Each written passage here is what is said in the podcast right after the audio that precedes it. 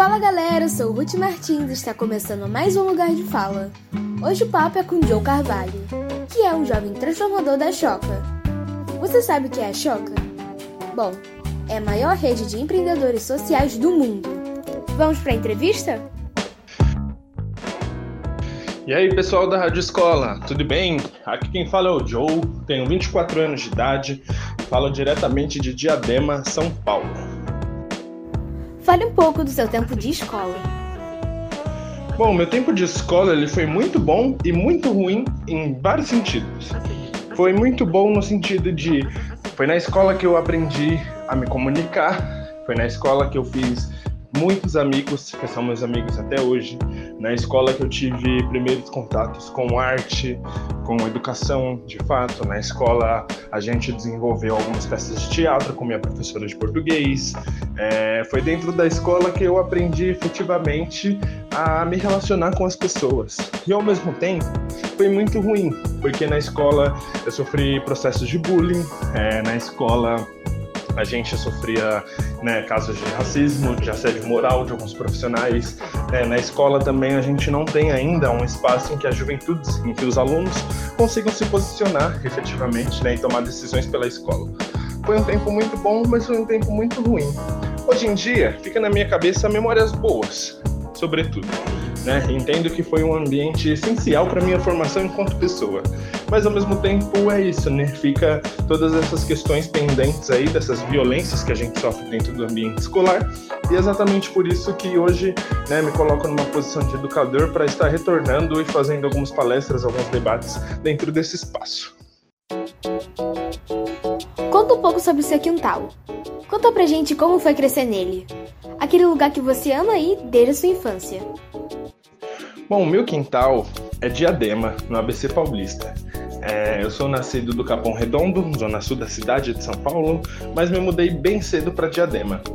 É, eu moro ainda no lugar que eu cresci, o nome da, do bairro é Vila Nova Conquista, e aqui é uma periferia né, da, da cidade de Diadema, onde também existem várias violências né, se perpassando o tempo inteiro, mas que também é, são mais memórias boas do que ruins.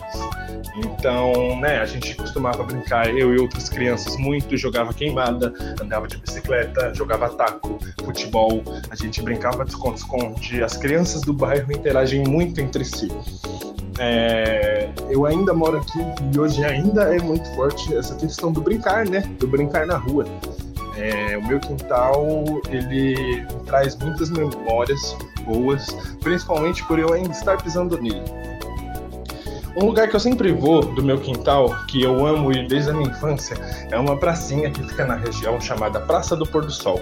É uma praça que é um pouco de descida, né? Ela tá num ambiente não reto.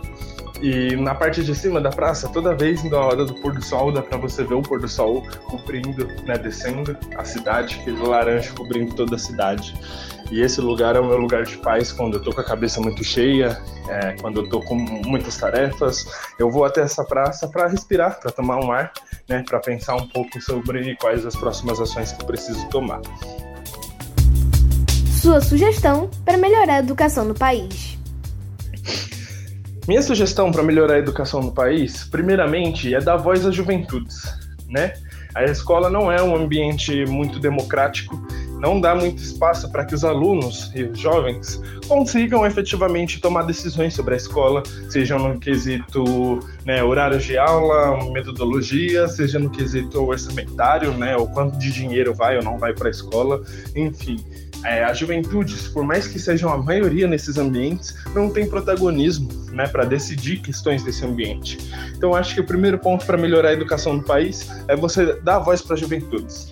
E o segundo ponto é você entender é, uma filosofia africana que se chama Ubuntu, e traduzindo né, bem literal, assim, de grosso modo, significa eu sou porque nós somos. E a partir do momento que você coloca essa perspectiva de que eu, né, minha vida, ela depende do outro, que não existe felicidade sozinho, você começa a ter mais empatia, você começa a se preocupar mais com o outro. E se preocupar mais com o outro significa investir em educação, investir em saúde, é saber que a sua felicidade não pode parar só na sua felicidade, mas que todos nós, seres humanos, temos direito de ser felizes.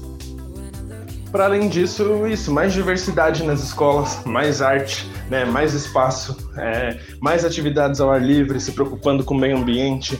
Todas essas são sugestões né, primárias assim, para se melhorar a educação do país. Claro que também envolve né, é, recursos, né, dinheiro que vem do, dos, dos, governos, né, das, dos setores públicos.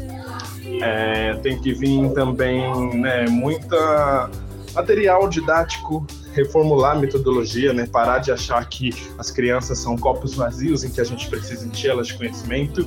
Muito pelo contrário, as crianças e os jovens têm voz ativa, têm as suas experiências, têm os seus conhecimentos dentro de você, deles, né?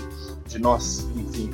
Eu acho que é isso, para a gente começar a pensar numa melhor educação, a gente precisa começar a pensar que as juventudes pensam que são pessoas que tomam decisões, que têm sentimentos e sensações. Fale um pouco do seu dia a dia, um pouquinho do seu corre. Bom, meu corre, resumidamente, se dá entre trabalho, faculdade e projetos sociais. Então, atualmente estou estudando licenciatura em filosofia na Universidade Federal do ABC.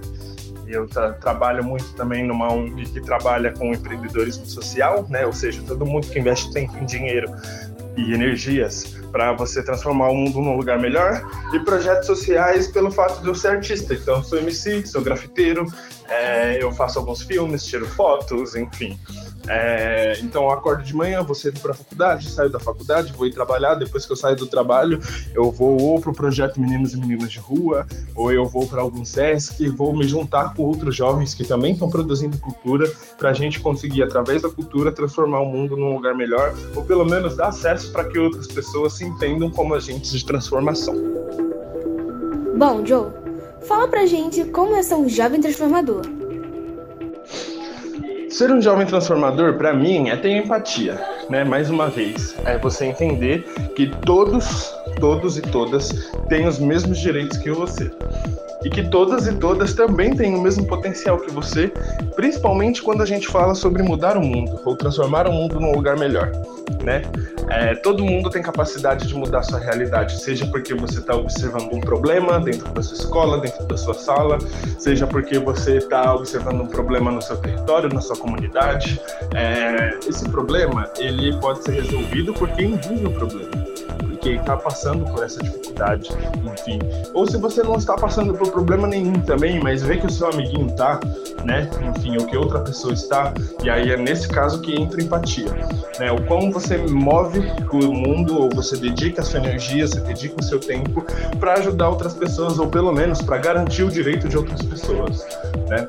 E aí tem várias, vários métodos de você ser um jovem transformador em várias áreas, né? Você pode ser um jovem transformador pelo meio ambiente, pela democracia, pela educação, pela arte, pela cultura, pela tecnologia, né? Cada um atuando na sua área, né? Trazendo mais pessoas para atuar na sua área, né? Em busca de transformar o mundo num lugar melhor, você tem mais resultado do seu trabalho. Se a gente trabalha em rede, né?